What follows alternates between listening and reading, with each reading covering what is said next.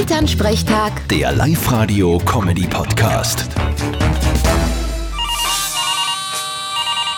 Hallo Mama. Grüß dich, Martin. Du, nicht vergessen, von Samstag auf Sonntag ist Zeitumstellung. Stimmt. Aber ich hab eh keine Uhr, die ich richten muss. Und mein Handy macht es von selber. Ja, und die Uhr am eh E-Herd daheim? Ja, die wird dann ab Sonntag wieder stimmen. ich find's eh ein wenig schade, dass das die Handys jetzt selber machen. Wieso denn? Ist ja praktisch. Ja, schon. Aber früher beim Fußballspielen waren immer ein paar dabei, die's übersehen haben und spät gekommen sind. Da ist dann was weitergegangen in der Spielerkasse. Ja, ich hoffe nur, dass ich nicht recht müde bin nach der Zeitumstellung. Ich spüre die sowieso. Ja, wie ich immer sag, Zeitumstellung. Der Jetlag des Fußvolks. Vierte Mama. Lustig. Bitte, Martin. Elternsprechtag. Der Live-Radio-Comedy-Podcast.